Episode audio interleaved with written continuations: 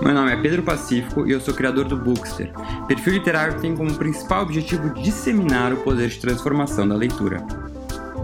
Neste podcast, eu recebo convidados plurais e com diferentes formações para compartilhar com a gente não só um pouco da sua relação com a leitura, mas também as suas próprias histórias. Histórias essas que muitas vezes deram livros ou poderiam dar. Fala galera, tudo bom? Bem-vindos a mais um episódio do podcast Daria um Livro.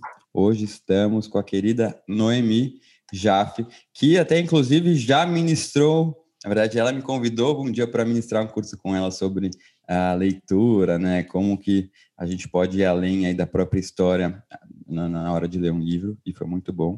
Mas para quem não conhece a Noemi, ela é escritora, professora e crítica literária é autora de vários livros. Uh, o último deles foi O Que Ela Sussurra. Na verdade, tem um agora que acabou de ser lançado, que esse sim é o último, mas fresquinho, recém do forno, que é o Lili, a gente vai falar sobre ele. Uh, ela é doutora em literatura pela USP e também ministra vários cursos de escrita criativa, inclusive na sua própria escola, que é a Escrevedeira. Uh, então, Noemi, queria te agradecer por ter aceitado o convite, de estar aqui com a gente. Ah, e já começando fazendo uma pergunta que eu faço para todo mundo que passa por aqui, que é a seguinte: como é que começou a sua relação com os livros? Assim, desde quando que você se vê como leitora? É, legal, Pedro. Obrigada também por ter me convidado. Muito bom estar aqui com você. Foi ótimo ter dado aquele curso na época em que o mundo ainda não tinha acabado. Nossa. Mas depois, enfim, é, eu continuo te seguindo por aí. Agora sei que você está em Nova York, muito legal, muito legal todo o trabalho que você tem feito. Bom, minha relação com os livros é muito, muito antiga, é, desde que eu quase não me lembro mais. É, eu não sou de uma família de leitores, né? Meus pais estudaram muito pouco porque eles são sobreviventes de guerra e tiveram que parar os estudos muito cedo na vida e já tiveram que ir para o campo de concentração, passaram por muito sofrimento, depois vieram para o Brasil com uma mão na frente e outra atrás, não tinham tempo de comprar livro, nem de ler, nem sabiam falar a língua, enfim.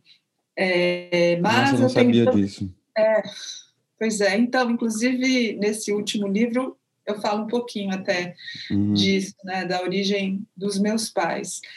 É, e, e, então não tinha muito livro na minha casa, mas eu tenho duas irmãs bem mais velhas do que eu.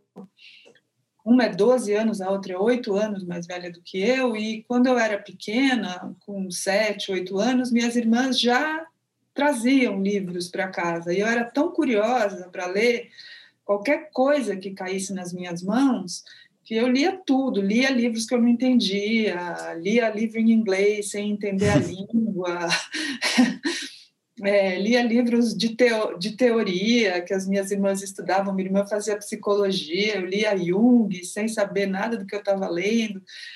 E eu tinha um tio que já morava no Brasil fazia muito tempo e que gostava de eu ser tão ávida por leitura e me dava livros de presente, livros muito legais. E eu devorava, é, ficava embaixo do cobertor na cama, depois da hora de ter que dormir, com a lanterna acesa ali, iluminando os livros, para os meus pais não saberem que eu estava lendo, e, e lia, lia de tudo, assim, eu lembro de mim circulando pela casa, imitando os sotaques dos personagens do Monteiro Lobato, do, do José Mauro de Vasconcelos, eu assinava é, Círculo do Livro, da Abril, tudo, tudo, assim, aqueles disquinhos é, que tinham as histórias dos contos de fada, vinham com um livrinho junto, né? E eu também devorava os livros, e aí foi, assim, rápido, né? Da escola eu me destacava, porque eu sabia ler em voz alta, então os professores sempre me chamavam para ler na frente da classe, e eu era boa E, e como passou isso de ser um, um, uma paixão, um hobby, né? Assim, para você decidir que queria trabalhar e estudar isso?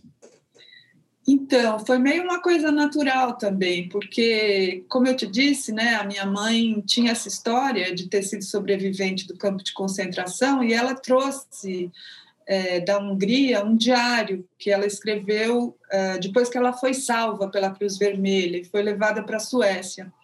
e ela contava para mim é, a história desse diário e eu, eu olhava as páginas daquele diário e não entendia porque elas estavam tinham sido escritas em sérvio em iugoslavo mas a minha mãe me contava as histórias e eu decidi assim quando eu tinha uns 12 anos que um dia eu ia escrever um livro sobre esse diário. E eu fiz isso muito depois, em 2012, eu lancei o livro Que os Cegos Estão Sonhando, que tem o Diário da Minha Mãe, no hum, livro traduzido para o português. Então, foi meio que natural. Ouvindo as histórias que eles me contavam, eu decidi que eu queria ser escritora para poder contar a história deles. Isso muito cedo.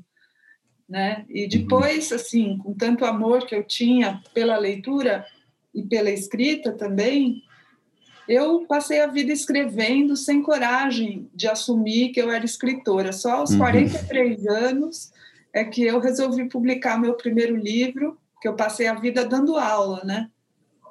Aí resolvi publicar e depois não parei mais, gostei. Tive uma boa receptividade também, né? Então, Sim, assumi. lógico. Assumi. Lógico. E então você disse que até esse dos seus pais que eu não sabia, né? Ah, que história triste. Ah, você acabou escrevendo sobre isso no que os cegos estão sonhando e também no, no, no Lili. Conta pra gente, né? O que, que é o seu novo livro e de que forma ele aborda essa temática? Tá. Então, Lili é o nome da minha mãe, era o nome da minha hum. mãe, né? Ela, então, justamente pelo fato de ela ter perdido todos os documentos, ela na verdade, nem, nem sabe se o nome dela era mesmo Lili, porque é difícil alguém ter esse nome, mas era assim que ela era conhecida e, e assim que Ela nasceu aonde? Ela nasceu na, na, agora na atual Sérvia, hum, tá. antiga Iugoslávia, né? E então a minha mãe, é, enfim, teve uma história de vida muito impressionante. Ela era uma mulher muito impressionante e ela acabou morrendo no ano passado, uh, com 93 anos. Nossa. E, enfim, foi um processo muito dolorido acompanhar né, a doença dela uhum. até a morte. E nesse processo eu fiquei ainda mais próxima dela do que eu já era. A gente ficou grudada, assim, muito, muito amor, muita intimidade. Ela me contou coisas que ela nunca tinha me contado. E daí, quando ela acabou falecendo em fevereiro do ano passado, foi tão. É, claro que dolorido, mas não é só isso a palavra, foi tão é, forte o processo para mim que, de alguma forma, eu não queria permitir que o luto chegasse e, e que eu pudesse esquecer dela, sabe? Porque o processo de luto é esse, né? Que depois de algum tempo você acaba esquecendo, você acaba internalizando a pessoa. E eu não queria que isso acontecesse. Então eu, eu escrevi logo depois da morte dela, não para me curar, mas para ficar mais doente. Eu queria ficar próxima dela, eu queria ficar próxima da morte. E eu, eu escrevi sem parar durante duas semanas. E aí logo depois chegou a pandemia, né? E, enfim, eu tinha aquele texto pronto, aí mostrei para a companhia das letras, eles quiseram publicar, eu também achei legal, interessante publicar. E é isso, o livro é o acompanhamento do processo da doença e depois da morte, as minhas reações e falando principalmente sobre quem ela era. Acho que quem lê o livro vai entender um pouquinho que mulher era essa. É um livro de não ficção, no caso, né? É. Muito, muito, muito bonito isso. Primeiro, né, meus sentimentos pela perda da sua mãe. É... Mas essa história do luto, né, até foi no último, no último episódio, nos últimos episódios que eu gravei aqui com a Vera e a Conelli, acho que foi com ela, que é psicanalista, eu falei justamente disso, né? Como às vezes a literatura pode servir. É, é isso que você falou, não é, não é para curar o, o, o, o, luto, né? Mas não sei, de uma forma para você conseguir se expressar, colocar para fora alguma coisa, né? Sim. E a gente até trouxe, a, né, lembro do livro O Pai da Menina Morta, né, que é um livro que eu ainda não li, é, que Nossa, foi vencedor do prêmio um, em São Paulo, né, se não me engano. É, e ela falou que leu e amou. E realmente, né? E até comprei também recentemente um livro da Chimamanda, que é, é Sim, Nota sobre o Luto. É, ela fala ainda. sobre a mãe dela também. Uhum, uhum. Então, isso é, está muito presente na, na literatura. Né? Você que, que passou por algo tão uh, recente agora, exa né, exatamente sobre numa situação como essa, como a literatura pode, te ajudou de alguma forma? Assim, né? Como é que foi isso? Ao mesmo tempo que você tem que enfrentar muitas memórias de uma pessoa que se perdeu recentemente, então deve ser algo também muito dolorido, mas de que forma ela pode ser reconfortante isso, né? Se deixar uma homenagem ou você reviver essas, essas memórias? Então, é, Pedro, a literatura para mim, ela me ajuda em todos os sentidos, né? É, eu sempre digo que quem gosta de ler nunca fica só, né? Você não sofre desse mal, porque você tem sempre uma companhia, onde quer que você esteja, a situação que você estiver vivendo, não, total. Isso, só desculpa te interromper, mas é que isso que você falou é muito também recente para mim, porque eu lembro quando eu estava vindo para cá, para Nova York, eu falando, gente, eu tô deixando todo mundo lá que eu amo, minha família, meus amigos, meu namorado, não sei o quê. Mas sabe o que eu pensei? Eu falei, tava com tantos livros comigo trazendo na mala que eu falei, gente, eu tô muito bem acompanhado. Então, Exato. bora, né? Vamos lá, que eu, sozinho eu nunca vou ficar. Mas pode continuar. Então, porque você se apaixona pelos personagens também, uhum. né? Eles viram teus amigos. É, olha, tem os dois lados da literatura, né? Escrever e ler. Claro que ler é muito mais gostoso do que escrever, porque você está lá, você só recebe as uhum. coisas, né? Você não tem que criar. Mas nos dois sentidos, tanto escrevendo como lendo, eu acho que a literatura cura, sim, né? É, Para quem escreve, é, escrever reorganiza os sentimentos, uhum. reorganiza os pensamentos. Na escrita, tudo se modifica, tudo ganha um novo sentido, tudo fica mais claro para quem está escrevendo. Né, aquela, aquela, confusão mental de sentimentos de repente ganha corpo e você consegue se ver ali, você consegue se analisar. E ler é mais prazeroso ainda porque você uh, reconhece né, as tuas questões, as questões que você tem na vida, no mundo, organizadas ali por uma pessoa que não é você. Né? Então, é, é, é, é mais interessante ainda você se projetar né, na forma como os personagens lidam com os problemas, as questões que eles têm, e se identificar e falar: nossa, eu vivi uma coisa muito semelhante né? Isso é direto que acontece. Eu vivi uma coisa muito semelhante, eu penso de uma forma parecida, ou então eu penso exatamente o contrário do que esse personagem pensa, e isso me ajuda a, a lidar né, com a minha vida, com as minhas questões, a partir de outros pontos de vista, né? Porque quando você fica só é, com os teus pontos de vista para tentar resolver os teus problemas, eles não são suficientes. Não. Né? Porque você está com não, tudo falta viciado. Repertório, Agora, quando exato. você vê como que outras pessoas de outros pontos de vista resolvem, isso te ajuda muito, né? Uhum, uhum. E aí, quando a gente fala de, de um processo desse, como a perda de alguém, uh, o, a escrita, ela te ajuda, né? Porque aí, no, no, no caso, é você colocando o seu, o seu ponto de vista de uma situação como essa para o mundo, né? Para os outros, assim. Né? Então, é, é nesse, é, isso ajuda quem lê no sentido de realmente a pessoa também se identificar com essas emoções? Claro, é total. Uh, já algumas pessoas leram o livro e vêm me dizer né? Nossa, é, a minha mãe tinha muitas características semelhantes à sua. Eu também passei por esse processo de não querer me separar da morte, né? É, mas a gente vai sentindo aos poucos como como que a pessoa vai virando uma lembrança dentro da gente. Esse processo é aliviante, mas ao mesmo tempo é ruim, né? Porque você percebe que a memória vai colocando a pessoa lá para o fundo. Uhum. Né? Então, muita gente já veio me dizer isso, e principalmente com o meu outro livro, né, O que os cegos estão sonhando, que é sobre ela, que é sobre o diário dela. Muita gente, não só judeus, né, mas pessoas, por exemplo, armênios que também sofreram perseguição, qualquer pessoa que também tenha passado é, é, com, por preconceito, perseguição, exílio, pode se identificar, né? Porque na, na, na, hora que você escreve, vem lembranças que sozinho, sem escrever, elas não vêm, elas não aparecem.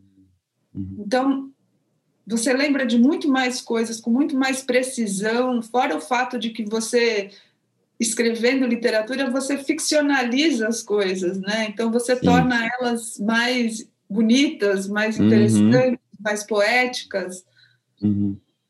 Né? Uh, não, com certeza. Essa você consegue colocar a cor, né? Uma arte a mais na escrita. E aí falando justamente de escrita, e você como professora de um curso de escrita é, criativa, como, isso se aprende, essa, essa, forma poética muitas vezes de contar algo, essa, é, é, é, essa, essa criatividade assim literária na hora de escrever um texto, não um texto muito simples e só narrativo, factual, para um texto mais, mais rico, isso se aprende ou é uma coisa meio que é, pessoa meio que tem que ter um, um dom, uma, uma qualidade, assim, de saber é. escrever isso. Então, Pedro, eu, eu falo muito sobre isso nos meus cursos. Eu não acredito tanto nesse talento, nesse dom inato, né? Eu acho que são coisas que se adquirem quando a pessoa quer, né? Então, primeira coisa, a pessoa precisa querer e a pessoa precisa ter um gosto pela escrita, uhum. né? Porque não adianta, a pessoa não está afim você não vai ensinar nada.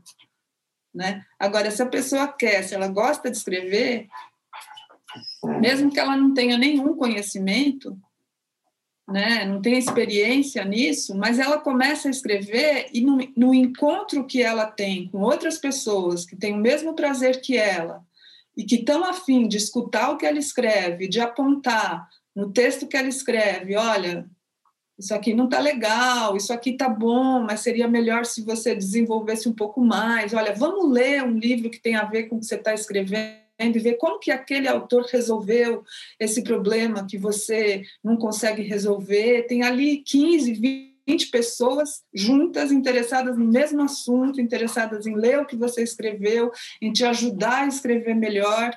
É um processo longo, né? Não adianta você achar que você vai sair escrevendo bem em três meses, não, é, são, sei lá, dois, três, quatro anos, né, para você aprimorar. É a mesma coisa que você querer, por exemplo, tocar muito bem um instrumento. Né? Você não vai sair tocando piano rápido. Você tem que ter tempo, tem que ter dedicação, disciplina, paciência, mas é possível sim. Uhum, uhum. É, e então você acha que né, é algo a se aprender. E mesmo alguém que não tem essa, esse gosto pela leitura, pela escrita, porque nunca escreveu, essa pessoa pode fazer um curso assim, sabe, para começar do zero, assim, ou você tem que ter já um tipo de experiência? Não, pode. Lá na Escrevedeira, né, que é a escola que eu coordeno, a gente tem cursos de nível super básico, intermediário, avançado, uhum. super avançado, né? E tem gente, por exemplo, que está tendo aula comigo já faz 10 anos, a mesma pessoa, Entendi. não parou de fazer Entendi. curso. E ela já, ele já sabe escrever, uhum. mas ele quer continuar, porque o processo de aprendizado da escrita é infinito. Né? Você acha que eu ou algum outro escritor já reconhecido vai dizer, não, eu estou pronto? Uhum. Uhum. Não, né? Então a gente está uhum. sempre aprendendo, mas uhum. é possível sim. Uhum. Não precisa querer. É, dá um medinho, né? É, mas eu ainda vou fazer um curso com você. E, Noemi, a gente falando agora um pouquinho mais de você como leitora, né? Que livros que marcaram, né, que você acha que foram mais responsáveis por despertar esse seu gosto pela leitura, né? Ah, e que você leva assim com muito carinho. Tá. Bom, para despertar o gosto pela leitura, então é uma coisa muito antiga, né? Aí uhum. eu gostava muito de ler uh, poemas para crianças, gostava de Manuel Bandeira, de Olavo Bilac, que, que era um livro que meu tio tinha me dado de poemas para a infância.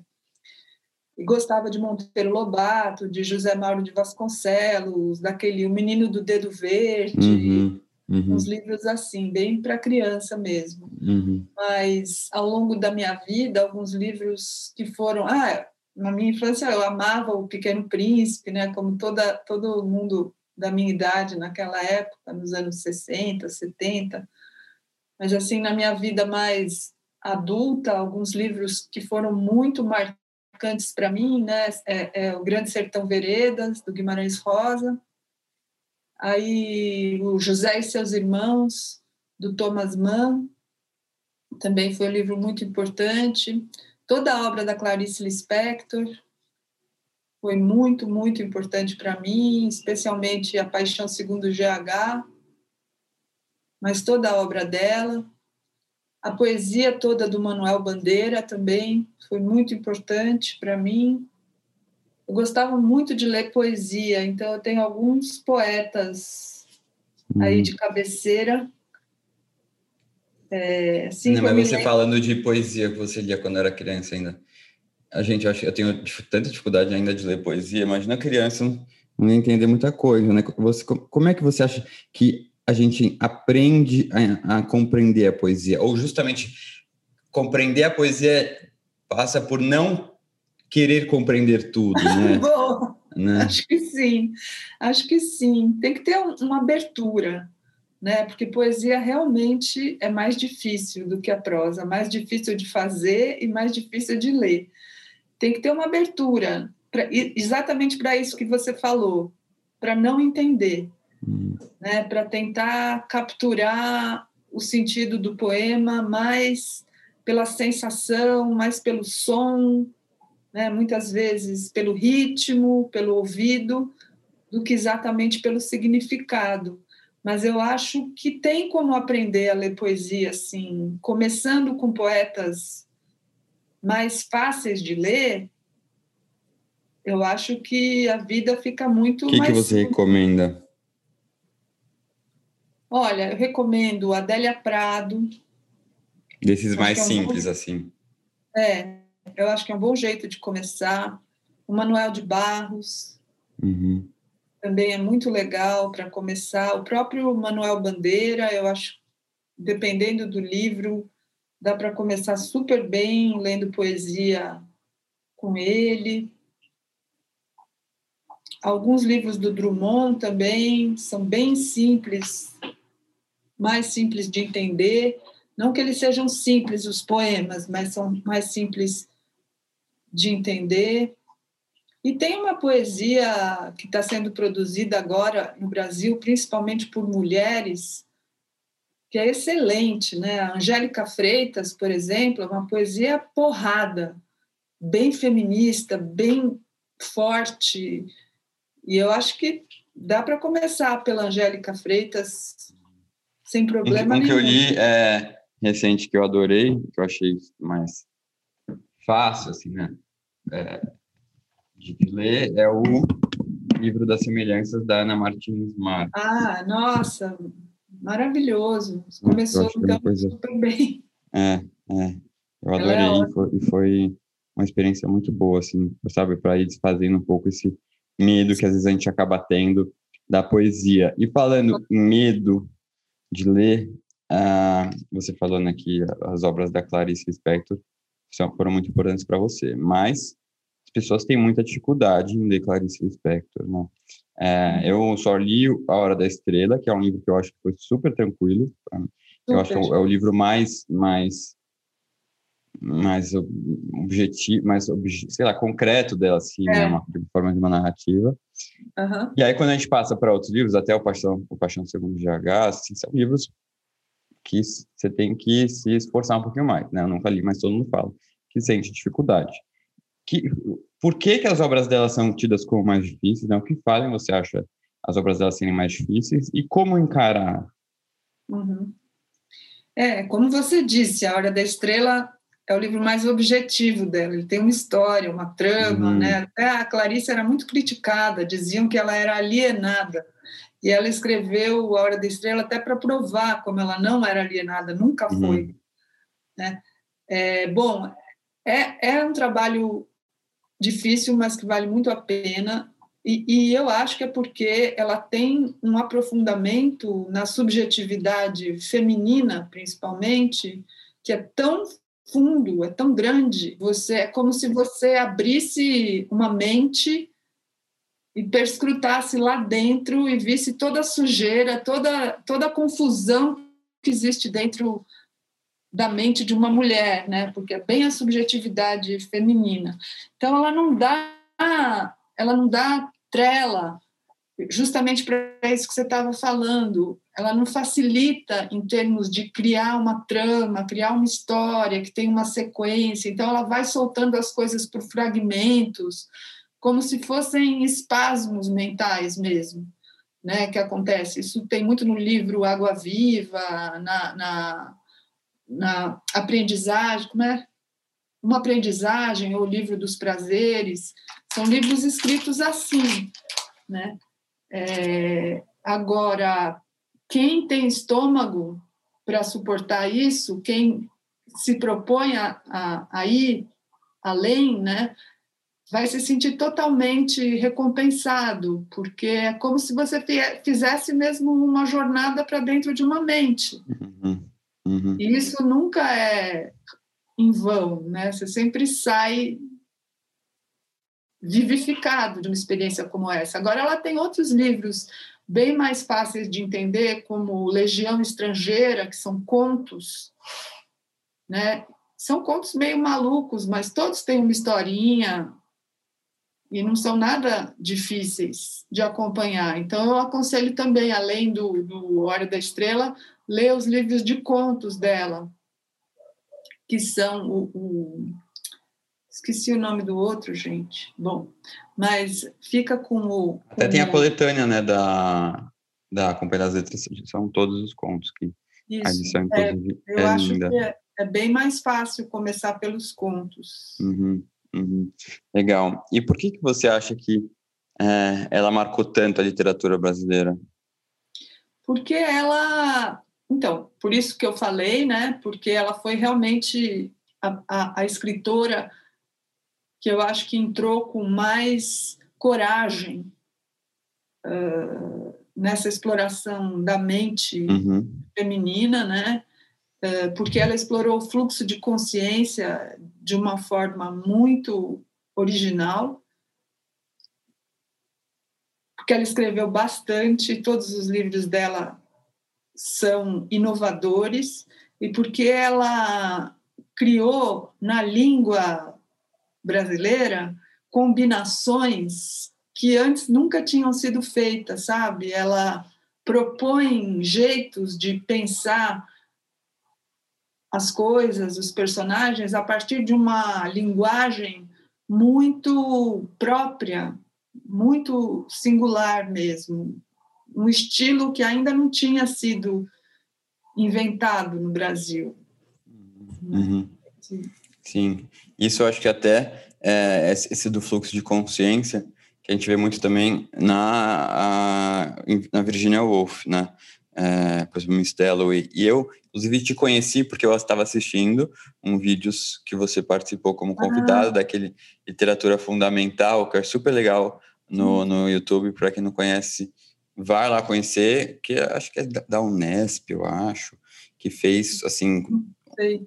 vídeos com os principais clássicos da literatura mundial, né? E em cada vídeo chamou um especialista e você participou, se não me engano, do... É. Uh, né, da, Falando da, da, Virginia Woolf. Da Virginia Woolf, e, especificamente de Miss Dalloway. Uh, você acha que essa, essa, essa característica de conseguir entrar nos, nessa, nos pensamentos na cabeça uh, feminina, isso também é uma, uma característica que se assemelha com a obra da Virginia Woolf? Totalmente, né? Elas são irmãs, a Virginia Woolf e a Clarice Lispector. Eu tenho certeza que se a Clarice Lispector tivesse escrito em inglês, ela seria tão importante na literatura mundial quanto a Virginia Woolf, né? E hoje ela já é considerada uma autora tão fundamental quanto a Virginia Woolf, mas elas têm é, é, pegadas, né, jeitos de entrar na, na, mente da personagem bem semelhantes, especialmente por causa dessa questão do fluxo de consciência e do tipo de personagem com quem elas trabalham, né? Que são essas mulheres burguesas de meia idade em crise existencial, né? Em crise com o casamento, em crise com a vida social que, ela, que elas frequentam, né? É, é, é, denunciando a hipocrisia do comportamento dessas dessa parcela da sociedade, né? Muito legal. Como a gente, nesses momentos, né, entrando na cabeça dos outros, a gente também consegue se identificar muito, né? Eu acho que isso é uma das, das grandes das grandes questões da, da literatura. E, e, falando de literatura, recentemente, eu não lembro quem ouvi falar isso, mas alguém me falou que assim, que uma frase muito marcante de literatura é que na literatura não há consenso. Não, como é que é? Uma das características da literatura é que ela não é consensual, ou seja, as pessoas também não, não, não é unânime a opinião sobre um livro, nunca é. Isso eu vejo muito do, dos, dos minhas resenhas, quando eu posto, acho que nunca uma resenha vai ter só pessoas que gostaram daquele livro ou, ou pessoas que não gostaram, né? Sempre tem de tudo um pouco. E aí, é, é, quando eu vejo alguém assim, ah, me, me fala os livros que você deu nota 10, achando que por eu ler ter lido e ter dado nota 10, a pessoa também vai amar. Né? Esse conceito de livro bom e livro ruim, para você, né, que estuda tanto isso, não estou falando de livro ruim, assim, né, livro que você não gostou tanto, é, é uma coisa, né, muito pessoal, ou você, né, que varia muito da experiência do leitor, ou você acha que é possível, sim, classificar também um livro bom e um livro ruim? Isso é bem polêmico, né? Agora, acontece muito de as pessoas, por exemplo, saberem que um livro é bom, perceberem que ele é bom e mesmo assim dizerem: é bom, mas eu não gostei. Isso pode acontecer. O que quer dizer que é bom?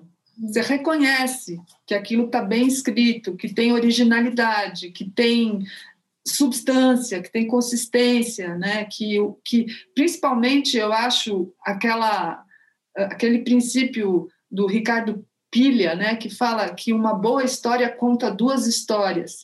Então você percebe que naquele livro tem mais coisas sendo ditas além do, daquilo que você está lendo, né? Que, que você fica se perguntando, mas por que é assim? Né? Mas como isso aconteceu? Mas será que tem algum segredo que não está sendo contado? Eu acho que esse é um bom critério para a gente avaliar se a gente está diante de um bom livro, né? Um livro que não, não diz só aquilo que você está lendo, ele diz mais. Ele tem mais camadas por trás do, daquilo que você lê e você termina o livro e fica pensando: nossa, mas aquele personagem, será que não poderia ter sido assim? Por que será que terminou desse jeito? Por que será que ele não me deu todas as explicações, né? É, então Pode acontecer de você perceber que você está diante de um livro assim e mesmo assim você falar, não, mas isso não é para mim. Sabe, esse estilo não é o meu. Ou pode acontecer de você começar o livro achando horrível, mas eu, por exemplo, faço isso, eu sempre dou uma chance para o livro. Hum. Né? E você vai continuando, você percebe, não, não, era muito mais interessante, eu que precisava ter um pouco mais de paciência. Sim né, e, e, e, ler um pouco mais. Mas é super comum isso, de, de uhum. eu achar um livro maravilhoso e recomendar, e as pessoas dizerem, Noemi, mas né, por que você achou esse livro tão uhum. maravilhoso? Acontece uma experiência muito, muito pessoal, né? É muito mas isso que você falou de dar uma chance, eu até estou vendo isso agora numa leitura no, no Bookster pelo Mundo, né, no meu clube de leitura, e o livro desse mês é o Conversas no Catedral, do Mário Vargas Llosa. É um livro no começo que é bem complicadinho, assim, porque ele, ele vai colocando vários diálogos diferentes, intercalando esses diálogos, e muita gente desanimou no começo, né? Mas quem, tá, quem persistiu e tá indo, falou, gente, graças a Deus, é maravilhoso, vale ter é. a pena, não sei o quê, né? Você começa a acostumar, ah, depois melhora e tal. Então, essa chance, às vezes, de fato, tem vezes que não, não vai melhorar e você não vai curtir, mas às vezes essa chance vai te permitir ter uma experiência muito boa com a leitura. e aí, falando eh, de, de, um, de um outro tema que eu ouvi você falar, não um vídeo que você uh, fez para Casa do Saber, que você fala sobre uh, né, um momento atual em que parece que as pessoas perderam a capacidade de se espantar. mas Sim. que tudo é espantoso, né? É, fala um pouquinho para a gente sobre isso, que eu achei tão legal. Falo sim, com maior prazer. É, bom, eu acho que a qualidade mais importante de um artista e de um cientista é o espanto. Né? Se você é uma pessoa que olha para o mundo, vive as coisas e consegue se espantar com a maravilha delas ou o horror delas, né? É, se você não fica só vivendo no piloto automático, é, só interessado nos resultados, né? mas sim no processo, na forma como as coisas acontecem, não somente naquilo que elas resultam, né? no sucesso delas ou no fracasso, você é uma pessoa capaz né, de olhar para as coisas belas e dizer e se espantar com a beleza delas, ou de olhar para as coisas horríveis e se espantar com o horror delas. E esse é o motor da arte e da ciência. Né? Por que, que o cientista tem interesse em criar um remédio novo? Porque ele se espanta com o horror da doença.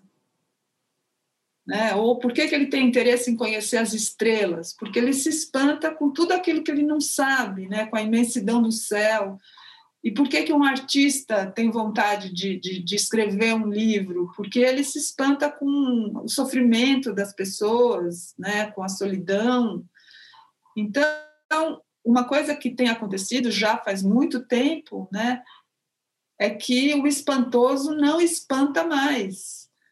Né? A gente está vivendo num grau de automatização, de, de robotização da nossa vida, né, entregando a nossa vida para o relógio,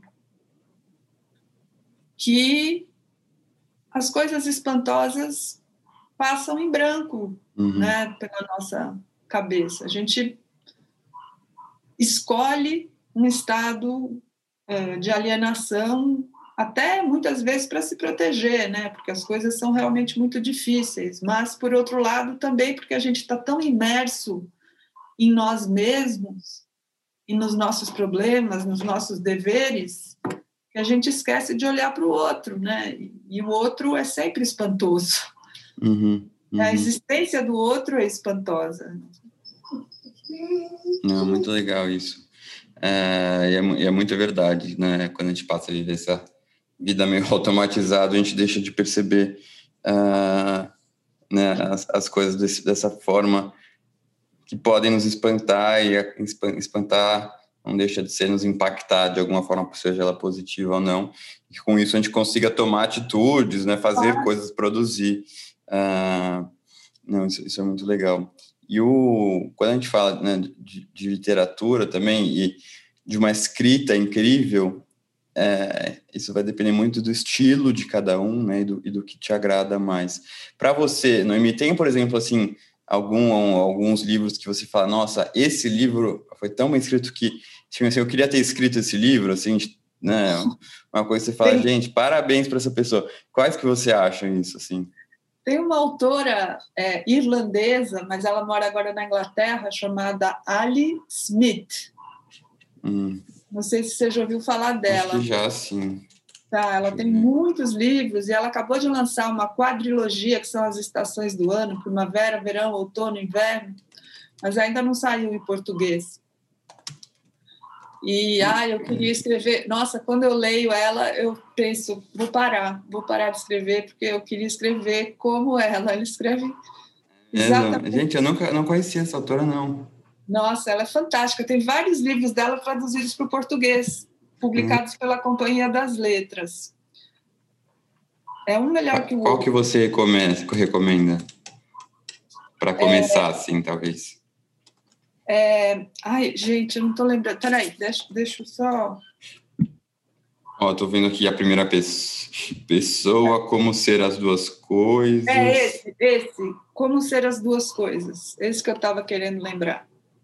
Nossa, não sabia, é verdade, tem vários já publicados aqui. Tem o Switch em quatro tempos, que é muito bom também. Uhum.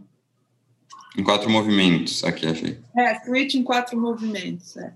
Ah, já vou adicionar aqui o Como Ser as Duas Coisas, na minha pequena lista de desejados. É, assim, cada episódio que a gente grava aqui, vai, vão sendo adicionados novos livros. É, gostei. E realmente essa, essa escrita dela já estava na sua cabeça, assim, né? A resposta foi fácil para você, então realmente é algo que te marca é. muito, né? Gostei, eu ando apaixonada por ela mesmo. Ai, que coisa boa. E Mas o... se, eu escrevesse, se eu escrevesse como Felipe Roth, estava bom também. Ele é bem genial, né? É. Nossa, é. eu acho que quando eu penso assim, eu amo Saramago. Sim. Ah, eu, eu, amo, amo, amo. E uh, Gabriel Garcia Marques, mas eu acho que não é nem Gabriel Garcia Marques tanto pela escrita, mas como as, as histórias mesmo contadas ah, é, por ele. Nossa, assim. é, isso, ele é. é mesmo um contador de histórias, né? É sensacional. É, mas é, isso vai muito da, da, do quanto a gente se identifica com cada estilo, né? É. O próprio conceito de escrever bem né, varia muito, né? A partir do, que, do que você Sim. considera escrever bem, a partir de quais estilos, se está vendo um ponto de vista técnico, não técnico, com base em, né, em, em, isso, isso acho que varia muito, é até difícil a gente falar. E ah, nossas conversas já está chegando ao final, mas para antes de terminar, para saber ah, com você é o seguinte: você está escrevendo algum livro? Tem algum? Eu sei que você acabou de publicar um, mas já tem alguma coisa assim no forno sendo preparada, né? Porque ah, você já escreveu vários, então acredito que não não, não vai parar tão cedo, né? O que você pode é, dar um spoilerzinho claro, assim do que claro. vem pela frente. Eu estou escrevendo um livro sobre escrita. É, e hum. acho que vai sair no ano que vem também. É... Uma coisa meio tipo, não um manual, mas uma coisa, uma coisa mais filosófica ou mais As prática? As duas coisas, Pedro. É... São princípios que eu acho importantes para um escritor uh, pensar se ele quiser se dedicar a escrever mesmo, a ser um escritor. Então, são algumas coisas uhum. básicas que eu acho que todo escritor precisa ter em mente uh, quando ele vai escrever um livro, quando ele vai empreender essa jornada, né, que é escrever um livro. Então, tem umas explicações que são mais no nível teórico, sim, e tem sempre propostas práticas de exercícios para a pessoa praticar, para né, tentar colocar em prática esses princípios teóricos. Então, acho que são as duas coisas. Uhum, uhum. Uhum, legal. E, por fim, é, o que você leu aí recentemente de bom que você recomenda para gente?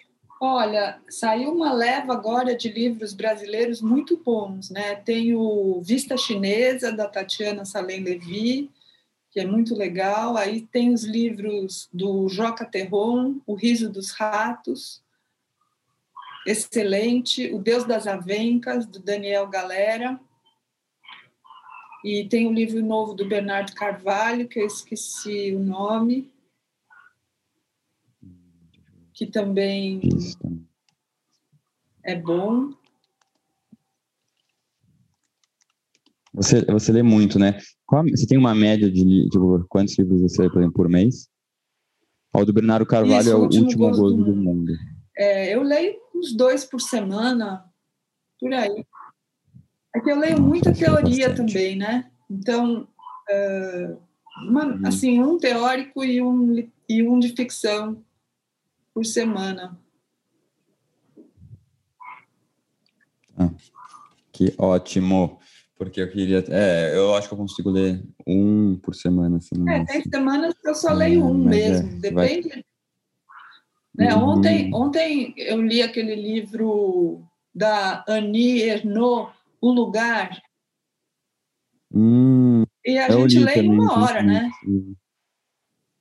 Lê, lê. Gostei. Você gostou? Muito bonito. É, muito bonito. Eu gostei também. Eu gostei. Achei bem interessante a forma como ela mostra esse contraste, né, da, ela ter saído de uma família Nossa. tão simples e né, depois encontrar isso, assim, ainda, como as coisas acabam às vezes Também ficando incompatíveis. Também é a morte do pai né? dela. Uhum, uhum, uhum. Um dos livros sobre morte que eu acho nossa, maravilhosos. É o Morreste-me, do José Luiz ah, É, nossa, o José Luiz Peixoto é muito bom. Só nossa. o título, Morreste-me. É, nossa, bom, é maravilhoso.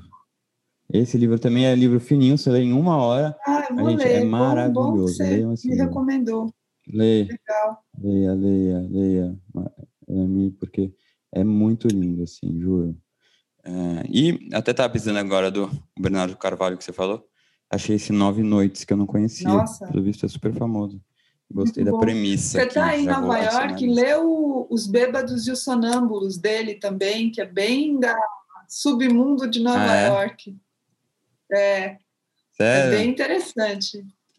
Ai. Vou anotar aqui. Vou anotar. Nossa, é tanta coisa, gente. Ah, nem está disponível não tá aqui. Tá ah, acho que está esgotado esse livro. Não tem? Hum, não. Hum, aqui não está aparecendo, não. Que triste. Bom, Noemi, Nossa, queria te agradecer muito pelo papo. Uma delícia. Tá. Lógico, lógico, é... lógico. Bom, é, Pedro, queria falar para todo mundo que está ouvindo a gente, para conhecer a Escrevedeira, que é a escola que eu coordeno de cursos livres de escrita e literatura. É só vocês entrarem no site escrevedeira.com.br e assinarem a nossa newsletter, que todo mês a nossa programação muda com cursos sempre muito legais. É isso aí. É isso, pessoal. Não deixem de conhecer. O lugar é uma delícia. É, e tem também os, né, os, cursos online. E tem muita coisa boa por lá. Tenho certeza que quem está aqui escutando esse podcast vai gostar, né? É, é, é bem a nossa praia, assim. E, então, Nami, obrigado. Queria dizer que você está sempre aqui convidada para o Daria um Livro, é, seu novo livro. Já estou ansioso para, quem sabe, aqui receber por aqui. Eu quando eu for para o Brasil já pegar uh, ah, para ler e depois a compartilhar com os meus seguidores, mas tenho certeza que vem coisa muito boa por aí e já ansioso também pelo seu próximo livro aí, falando sobre um pouquinho esse processo de escrita, que é algo que eu venho me interessando um pouquinho mais, uh, cada vez mais, assim, aos poucos. Uh, mas é isso, obrigado de verdade, tenho certeza que todo mundo aqui adorou e nos vemos, pessoal, na próxima semana. Obrigada, Pedro. Muito legal todo o trabalho que você tem feito. Obrigada a todo mundo e um beijo. Até a próxima. Até. Tchau, pessoal.